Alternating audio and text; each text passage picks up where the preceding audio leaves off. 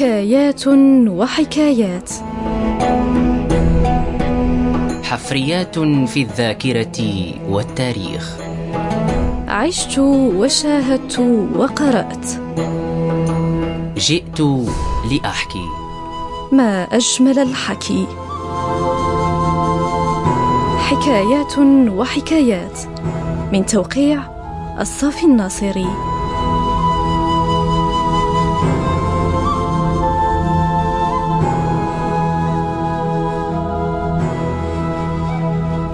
مستمعينا الأعزاء أهلا بكم.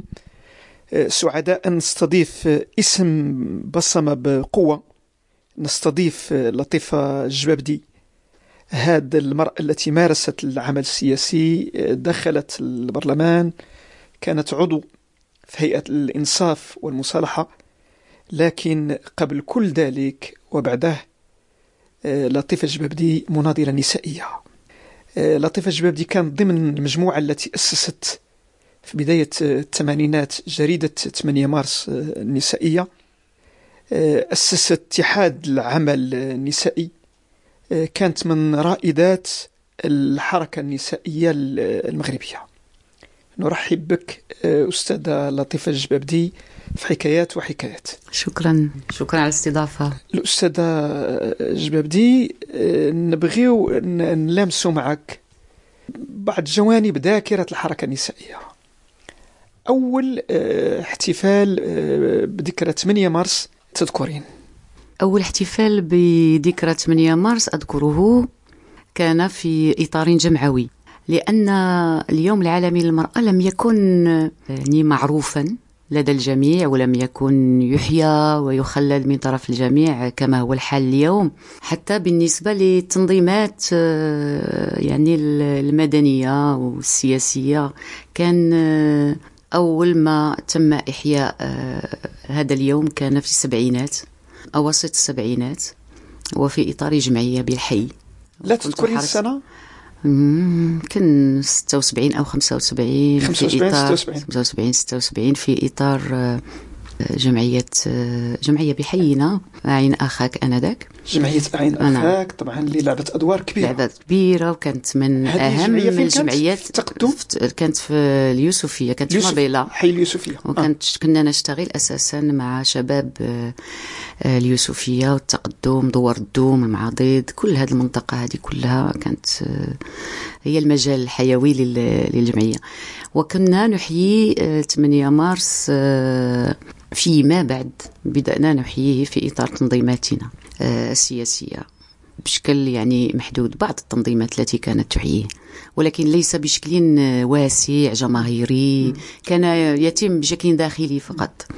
ويمتى بدا الاحتفال ب 8 مارس؟ كياخذ هذا الطابع ديال الاتساع وكذا. آه. بدأ يأخذ هذا البعد مع صدور جريدة 8 مارس هي التي أعطت يعني إشعاعا كبيرا الجريدة اللي الجريدة التي نعم. أسسناها في بداية الثمانينات. 1983 83 نعم 1983 آه وبدأنا نحيي آه اليوم العالمي للمرأة ذاك و آه يعني يعني واصبح الجميع يعني شيئا فشيئا. يهتم بهذه يعني الوقفة التقييمية السنوية. في اختلاف بين الاحتفال اليوم واحتفالات بداية الثمانينات؟ أهم شيء هو أنها أصبحت ذكرى يحتفل بها الجميع. رسميون وجمعويون وأحزاب وشركات وإدارات على الأقل يوزعون الورود يعني. هناك من يخلط والشوكولاتة وهناك من يخلط بين يعني الطابع النضالي هذا اليوم الذي هو يوم للنضال ولطرح المطالب ولتقييم أوضاع حقوق النساء. وبين من يعتبره خلط بينه وبين عيد. يعني هناك من يعتبره عيد المرأة يعني يحتفل به كعيد بالموسيقى ب بالورد ب يعني. ولكن الأساس هو أصبح الآن؟, الآن مكتسبا وأصبح يعني تقليدا راسخا في المجتمع المغربي ككل. نعم. آه هذه الفكرة النسائية متى بدأت في نظرك أنت في المغرب؟ في الحقيقة يمكن كاين هناك يمكن تحدثوا على جوج ديال المراحل الكبرى. بالنسبة للمسألة النسائية كان هناك في المرحلة في مرحلة النضال من أجل الاستقلال كان هناك عمل نسائي. ولكن من الصعب أن نعتبره نضالا نسائيا بالمعنى الحديث للنضال النسائي آنذاك. كانت هناك تجارب مهمة جدا ولعبت دورا أساسيا في تاريخنا في هذه المراحل.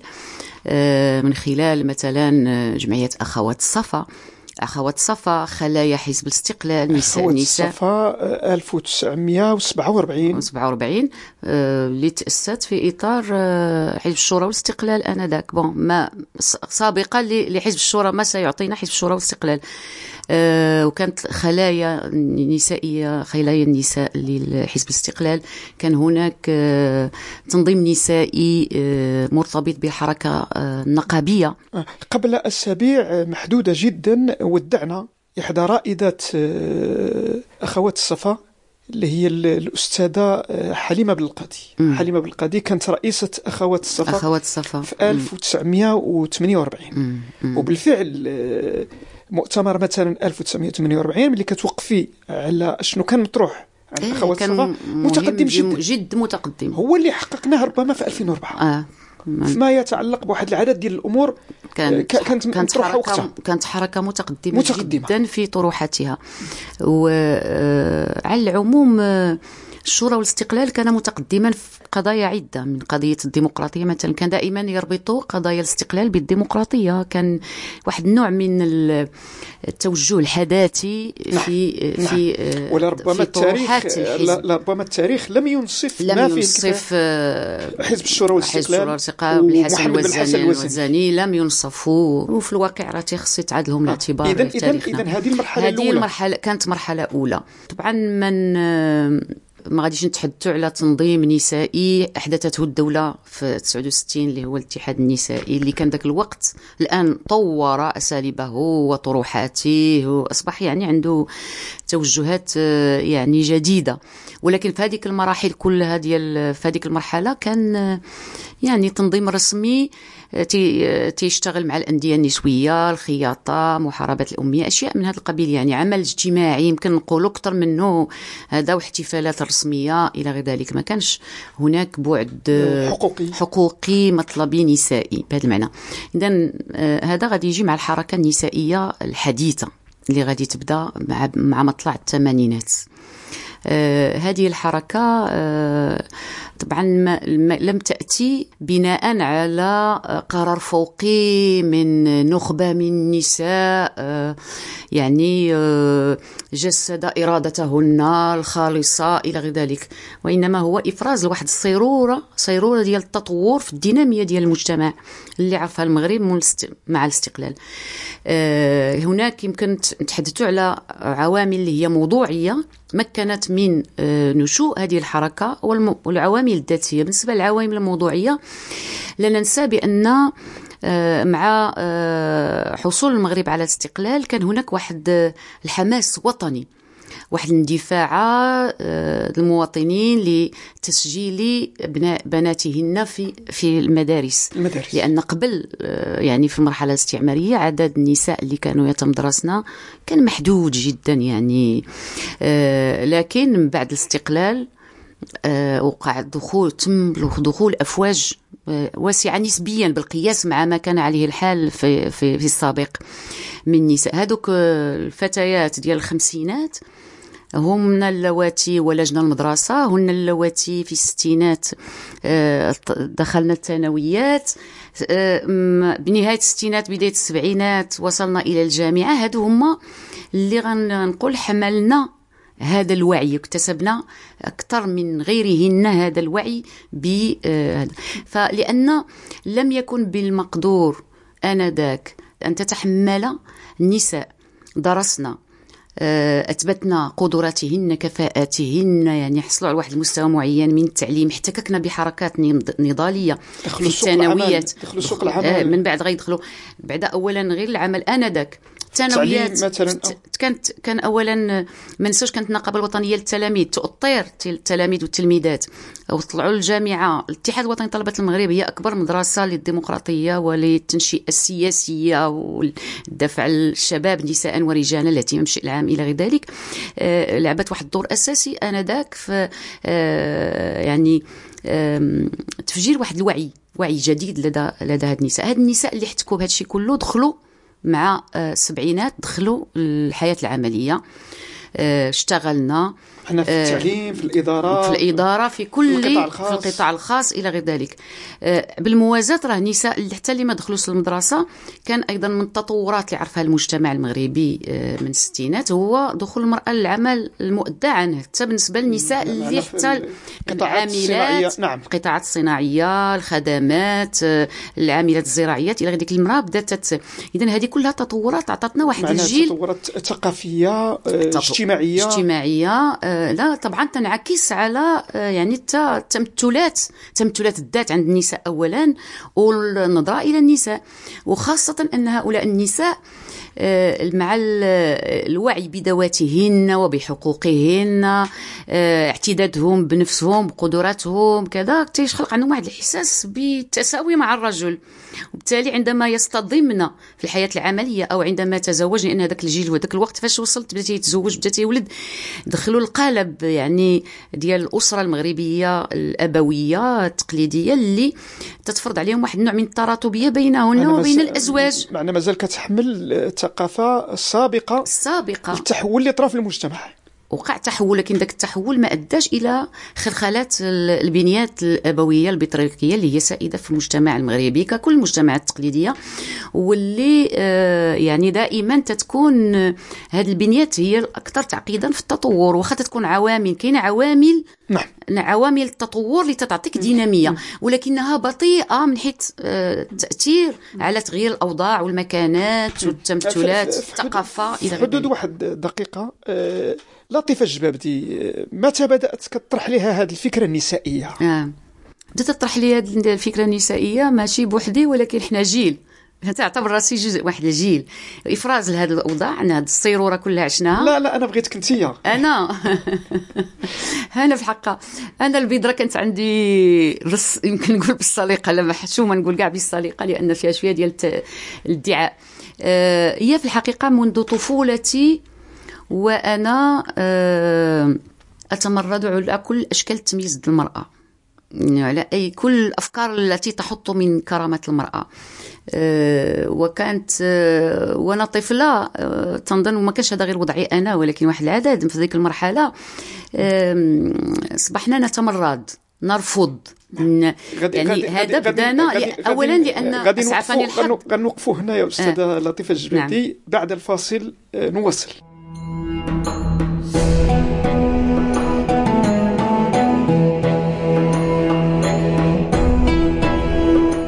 حكايات وحكايات. حفريات في الذاكرة والتاريخ. عشت وشاهدت وقرأت.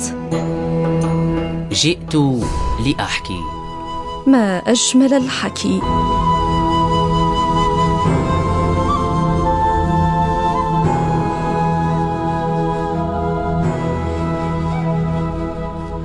مستمعينا الأعزاء آه، نعيد الترحيب بكم في حكايات وحكايات نستضيف آه، المناضلة النسائية الأستاذة لطيفة آه، جبابتي اذا الأستاذة لطيفة الجبابدي كنا بصدد الحديث على الفكرة النسائية ربطتها طبعا بالتحولات اللي حصلت في المجتمع ولكن أيضا بالنسبة لك أنت بالنسبة للطفله واليافعة لطيفة الجبابتي نعم. قلت لنا أنه منذ البدايات منذ البدايات. لأن في الواقع في في البيت آه، آه، حرص الأب ولا الأم على آه، تربيتنا بناء على مبدأ المساواة من بين الذكور والإناث. ما كانش عندنا في البيت هذيك المسألة ديال التمييز. كنا دائما يعني وتيتم الاعتزاز بنا والاعتداد بنا وبالتالي تيخلق عندك واحد النوع شحال كنتو ديال البنات مقابل شحال ديال ثلاثة الاولاد ثلاثة البنات المساواة عدديا. وفي المعاملة والأب عندي كان جد متفتح. كان شنو تربية الحركة الوطنية؟ هو تربية الحركة الوطنية طبعا. اذا أشنو كتعتبري الحركة الوطنية؟ بصمت؟ بصمت أكيد بصمت. يعني إحنا منتوج للحركة الوطنية أيضا يعني امتداد للحركة الوطنية. شنو فكرها التنويري فكرها التنويري طرحها الإنسان وطرحها أيضا تغييري لأن ما نساوش أداك على الفاسي وكتابته النقداتي ولا قبل حين شرنا محمد بن الحسن الوزاني محمد بن الحسن الوزاني وهذا نعم. كل هذا كلهم اثروا في آبائنا وخلوهم إنهم ينظروا المرأة بمنظور مغاير لما كان عليه الأمر يعني آه، منتشر في السابق. هذا من الأشياء اللي خلت عدد من النساء اللي تشبعوا بهذا النوع من القيام في في الأسرة. إنهن واصلن النضال على المستوى العام لأن ملي كتخرج للمجتمع تتلقى قيم أخرى ثقافة أخرى تالي اللي ما لا تستسيغها. وهذا يدفعك إلى العمل من أجل تغييرها. في الأول تنتفض تتمرد ترفض ولكن تصل لواحد المرحلة من النضج السياسي وتبلور الوعي. يدفعك إلى أن تبحث عن سبل تغيير هذا الوضع. طبعا عندنا المراكز عندنا الرباط الدار البيضاء فاس. هنا فين كانت الحركيه الكبيرة الثقافية والسياسية انت تولدتي في تيزنيت أنا في تيزنيت في الجنوب. آه نعم. أيضا في الجنوب في هذه المدينة الصغيرة آه، كانت فيه هذه الدينامية الفكرية والثقافية؟ كانت هذه الدينامية كانت هذه الدينامية كان آه، مدينة تيزنيت هي مدينة صغيرة ولكن آه، مع ذلك كانت إحنا وحنا أطفال وحنا يافعين كنا دائما في دار الشباب. وكنا نؤطر في هذا الإطار. الآباء ديالنا مثلا الآب ديالي كان داير نادي آه، ثقافي في البيت. يلتقي مع واحد المزعدة من المثقفين المدينة. شنو الوالد كان رجل تعليم؟ لا؟ لا كان تيشتغل في المحكمة. كان رئيس كتابه بالضبط ولكنه مولوع بالمطالعة وبالكتب وكانت عنده خزانة وورث واحد الخزانة كبيرة جدا عن الآب ديالو. هو أيضا كان مولوعا بالمطالعة وخلق لدينا ذلك حب الكتاب وحب الثقافة والعلم والمعرفة. هما تيجتمعوا يوميا في, الصالون عندنا ماشي ديال الاتاي وغريبة الصالون كان عندنا ديال الكتوبة والمناقشات وأنا مخشية وسط منهم وأنا طفلة. آه هذا المدينة واخا مدينة صغيرة راه مدينة اللي كنا فيها كنديروا أنشطة فنية. كان عندنا دروس الموسيقى في دار الشباب. آه السباحه كبنات ديال المدينة. كيتصوها الواحد مدينة محافظة ومنغلقه على دي دوله بالعكس كنا كلنا نتعلم السباحه ولاد وبنات وكنا يعني حلجو منفتح. وكانت الحفلات ديما كنديروا هذا والعروض والمسرح. كان عندنا المسرح كنا في تنشتغلوا بزاف آه، يعني على مستوى المسرح. وحنا أطفال وحنا يافعين في البدايات. هذا كله ساهم في آه، تفتق يعني الشخصية ديالنا ديال واحد الشباب ديال هذا ومكننا من أن نمتلك واحد الوعي متقدم نعم. آه، متحرر نعم. طبعا سيجري فوكي إلى صح هذه الكلمة العمل السياسي وانت يافعه وشابه صغيرة غادي ينتهي بك المعتقل في السبعينات آه، بعد ما غتخرجي طبعا غتكوني ضمن الأطر اللي غادا تأسس منظمة العمل الديمقراطي الشعبي. آه، لكن حنا غادي نركزوا اليوم على هذا الجانب النسائي. اذا في خضم هذا الاهتمام السياسي المناضله يساريه آه، في هذه المرحلة كيفاش جاتك فكرة أو جاتكم أنتم فكرة خص يكون عمل نسائي مستقل إلى جانب العمل السياسي؟ نعم. الفكرة كيف تولدت هي اولا آه، هي نتاج لواحد التجربه التجربه اللي عشناها فرادى وبشكل جماعي أيضا. داخل التنظيمات السياسية داخل النقابة كنا كناضلوا في النقابة وناضلوا في الجمعيات وناضلوا في التنظيمات السياسية ديالنا.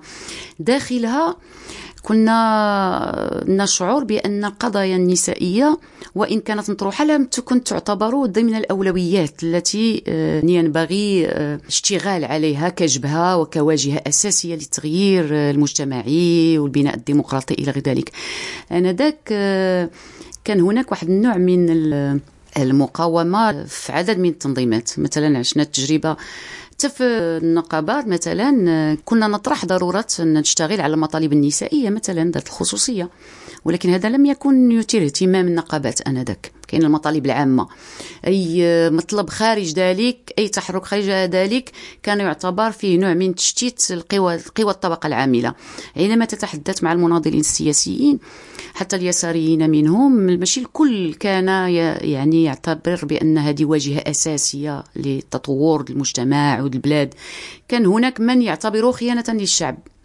وكان واحد قضيه طرح قضيه ثانوية. ثانويه إحنا قمنا بتحليلات آنذاك فيما بيننا كمناضلات ودرسنا التجارب ديال الأحزاب السياسية التجارب لأنه في 75 مثلا تأسس القطاع النسائي ديال الاتحاد الاشتراكي تأسس القطاع النسائي ديال ال PPS ديال حزب الاستقلال ولكن القطاعات النسائية إحنا قمنا بالتحليل ديال التجربة ديالها. التجربة اللي بقات للأسف ما كانت عطات شي زخم. حقيقي وما عطاتش واحد الدفعة لحقوق النساء رغم إنهم طرحوا مطالب داخليا و... ولكن آه، بقات رهينه آه، الاعتبارات الحزبية الضيقة. حتى أساليب الاشتغال كانت أساليب شبيهة بأساليب الأحزاب وهذا ما كانش يمكن من الانفتاح على النساء وتأطير النساء وتوعيتهم والتحسيس بقضايا النساء بالنسبة لعموم المجتمع هاد التقييمات خلاتنا نخلصوا لأن هناك ضرورة للاشتغال بطريقة مغايره هذه درسنا هنا بداية الثمانينات؟ هذه بداية الثمانينات. هذه بداية الثمانينات يعني آه، كان آه، أيضا عندنا اهتمام بالتجارب كل تجارب الشعوب. درسنا كل تجارب الشعوب. كل الكتابات حول قضاء حقوق المرأة المعروفة آنذاك عالميا على المستوى العالمي على المستوى العربي. معناها كتكلمي أنتم نساء منظمة العمل الديمقراطي الشعبي. أيه نساء 23 مارس أولا ثم منظمة نساء العمل. منظمة العمل الديمقراطي الشعبي. شكون كان معاك؟ يمكن تذكري لنا بعض الأسماء. كانوا كثار يمكن نقول لك كانت معنا كانت نزهه العلاوي عائشة الخماس كانت الباتول النجاجي رحمة نظيف حكيمة الناجي. بقول النواة الأولى وحنا مازالين في السرية أنذاك مازال ما تعطات الشرعية لمنظمة العمل الديمقراطي الشعبي وكنا دايرين واحد الإطار وطني نناقش فيه كل هذه القضايا. هي فين قمنا بالتقييم ديال التجارب ديال ما كانش فيه القطاعات الحزبية مناضلين ذكور رجال لا معكم؟ كانوا تيكونوا كان تيكونوا. كان معنا الحبيب الطالب مثلا محمد الحبيب الطالب محمد الحبيب الطالب آه نعم. كان معنا مصطفى مسداد. وكانوا هادو هما اللي كانوا مهتمين ومتابعين معنا القضايا النسائيه هادو سيروكم أو جار جارو جاوروكم في النقاش؟ جارونا في النقاش أه ما لقيتوش مقاومة؟ طبعا كانت مقاومة كان آراء مختلفة كان تباين في الآراء. كان من يتشبت بالتنظيم النسائي الموازي الحزبي؟ نديرو قطاع نسائي حزبي تابع للحزب وكذا وحنا كنا كندافع عن فكرة تأسيس آه، تنظيم نسائي جماهيري آه، مستقل, مستقل. وطرحنا المسألة ديال أهمية الاستقلالية على الأحزاب استقلالية الفعل النسائي. انطلقنا من ناقشنا مسائل فكرية التي هي التي كانت يعني في لأن باش تأسس حركة راه خصك دير لها التأسيس النظري اولا. وكانت عندنا طروحات انذاك اللي طورناها وناقشناها وتبادلنا فيها الرأي مع عدد واسع من النساء في حلقات كنا كنديروها في المنازل انذاك مع كثير من النساء. من مشاريب مختلفة راه ما كان ماكشي غير منظمة العمل فتحنا على الجميع. وكانت العديد من النساء مستقلات تماما ما عندهمش انتماء سياسي ولكنهن آه مثلا آه، لربما واحد من الأسماء الكبيرة آه. اللي كانت هي زهور, زهور العلاوي نعم. بحال زهور العلوي بحال فاطمة زهرة طموح بحال داميه بن خويا بحال كانوا عدد زعما. هادو كلهم ماشي في فاطمة زهرة زريول كانوا معنا أخوات مؤسسات اللي مستقلات يعني ما عندهمش انتماء. ولكن يمكن نقول بأن النساء اليساريات. لعبوا دور أساسي في تأسيس الحركة النسائية في المغرب اليسار بصفة عامة. وهاد النساء نساء مستقلات ولكن تفكيرهم تفكيرهم بنتهم فكرية يسارية. بغيت تقول بمعنى مع التطور مع التغيير مع الحداثة مع المساواة مع الديمقراطيه إلى غير ذلك. في هذه الحلقة بقات لنا دقيقة ونص. اذا معناها شنو الخطوة الأولى؟ هي جريدة 8 مارس؟ بغيت غير نضيف بانه كان عندنا نقاش كبير عميق جدا حول القضية ديال آه، يعني الترابط الجدلي بين الخاص والعام بين القضية النسائية وبين القضايا السياسية. لأن هناك من كانت مقاومة من طرف تنظيمات سياسية ومن طرف أشخاص بلا من بمواقع مختلفة التي كانت تعتبر بأن القضية آه، النسائية مرتبطة بشكل أوتوماتيكي ميكانيكي مع ما هو سياسي. خليونا نحلوا الإشكالات السياسية ونديروا الإصلاح السياسي ونحققوا الديمقراطية وغادي تحل القضايا النسائية. هذا الطرح كنا كنعتبروه حنا طرح تدويبي طرح تدويبي أي دويبوا القضية النسائية في قضايا الأخرى. وجبنا كل ما يثبت مدى آه، خصوصية القضية. ديك الساعات بانت عندنا مفهوم الخصوصية والاستقلالية الذي أسسنا به حركتنا. نعم. آه، اذا الخطوة الأولى كانت تأسيس جريدة 8 مارس؟ كانت الخطوة الأولى هي تأسيس جريدة 8 مارس. وبعدها تأسيس اتحاد وبعدها اتحاد العمل النسائي. شكون اللي اختار هذا الاسم هذا ديال 8 مارس؟ 8 مارس اللي اقترح علينا الاسم ديال 8 مارس هو هو محمد الحبيب الطالب. سمعنا كنقولوا 8 مارس ديك الساعة آه، لما تم الاتفاق على أن غنديروا جريدة. وبقينا أنا كنت أنا اقترحت المرأة الجديدة. فبإذا به تيقول علاش ما ديروش 8 مارس آه، اليوم العالمي للمرأة؟ يعني بالعكس هذا تيترسخ في الدين وهذا. وكان هذا عنوان بالفعل موفق. موفق. كلنا صدقنا عليه وهذا. آه. آه طبعا فيما بعد جريدة التجربة غادا تبين أن بالفعل هذا فعلا كان موفق جدا. نعم نعم. شكرا جزيلا الأستاذة لطيفة الجبابدي المناضلة النسائية ويتوصل حوارنا معك في حلقة قادمة. مستمعينا الأعزاء شكرا على حسن المتابعة لإعادة الاستماع لهذه الحلقة يمكن عبر الموقع الإلكتروني لريم راديو.